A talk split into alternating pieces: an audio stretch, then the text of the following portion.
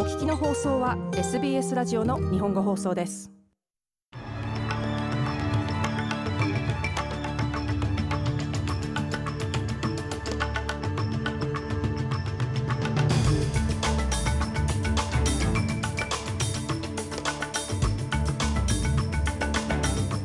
11月30日午後のニュースをシドニーから大場由美がお届けします。国会でスコット・モリソン前首相に対する問責決議が行われています。政府はエネルギー危機に対処する断固たる決意があることを明らかにしました。そしてスポーツサッカーワールドカップ。政治的対立カードとして注目を集めていたアメリカとイランの対決でアメリカが勝利を挙げました。この時間の主なニュースです。ではニュースを始めます。コット・モリソン前首相が在任中であったコロナパンデミック時複数の閣僚を密かに兼務していた問題をめぐり労働党が問責決議案を提出しました問責決議案を提出したトニー・バーク下院議長は政府の懸念は前首相の違法行為ではなく国会議員として期待される振る舞いの水準をはるかに下回ることであると国会で述べました。モリソン前首相は保健省、金融省、内務省、財務省、資源省の5つの閣僚を兼務していましたが、いずれもその事実について自身の閣僚を含め抗議していませんでした。バーク氏は政府は説明責任について強調したいと述べています。This is not some small matter. これは小さな問題ではありません。責任ある政府という原則の絶対的な確信に触れるものであり、この人事が国民に開示されなかったことは、政府に対する国民の信頼を損なうことになりかねません。トニー・バーク下院議長でした。一方、モリソン前首相は30日水曜日の朝、問責決議案に関する討論で自身の行動を精力的に弁護しました。モリソン前首相は国会で、責任者に告げず、密かに追加閣僚に就任したことは、法を犯しておらず、政権での功績を逆に誇りに思うと述べました。また、抗議しなかったことが意図せず不快感を与えたことを認めると、自身の行動に対して謝罪しました。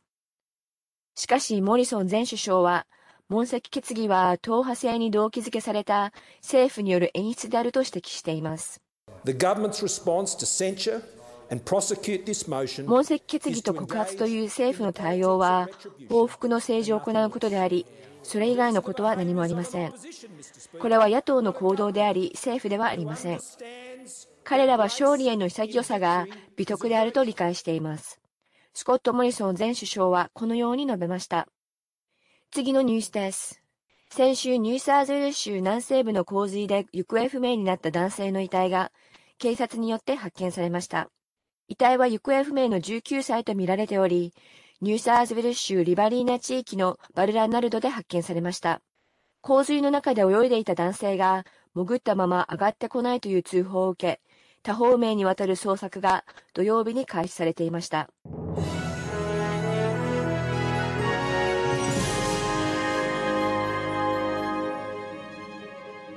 ニュースを続けます。エド・ハシック産業省は来週行われる州テレトリー政府との会合で、政府がエネルギー危機に対処する断固たる決意があることを明らかにしました。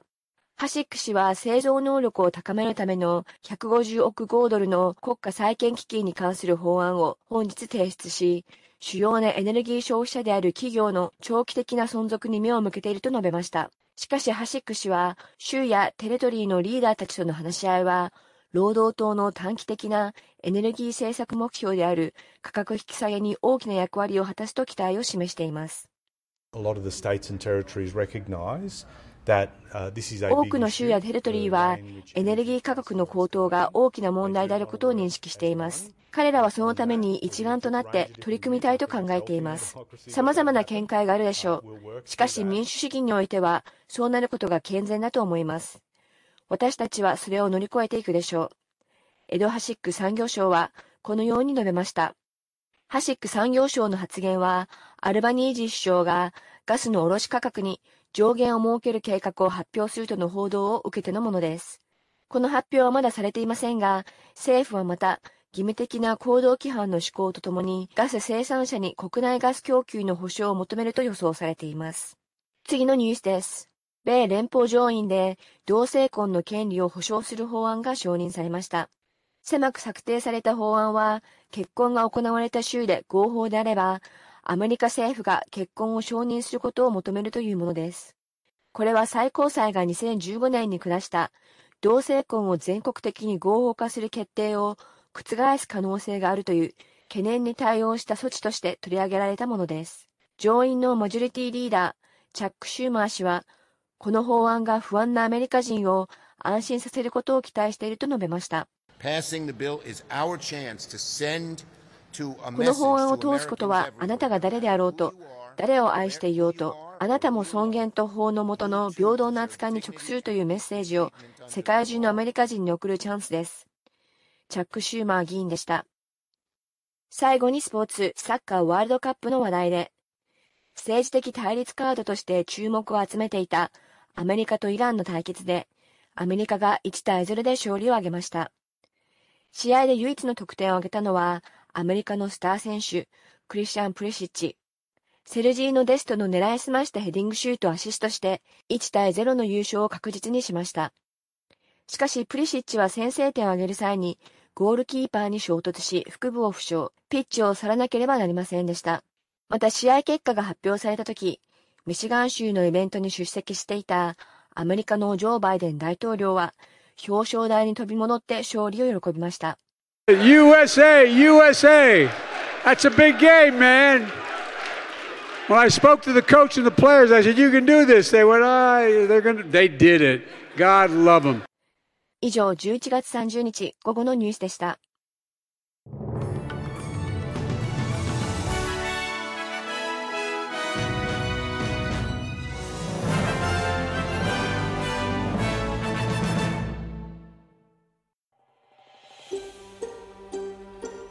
っとストーリーをお聞きになりたい方は iTunes や Google ポッドキャスト Spotify などでお楽しみいただけます。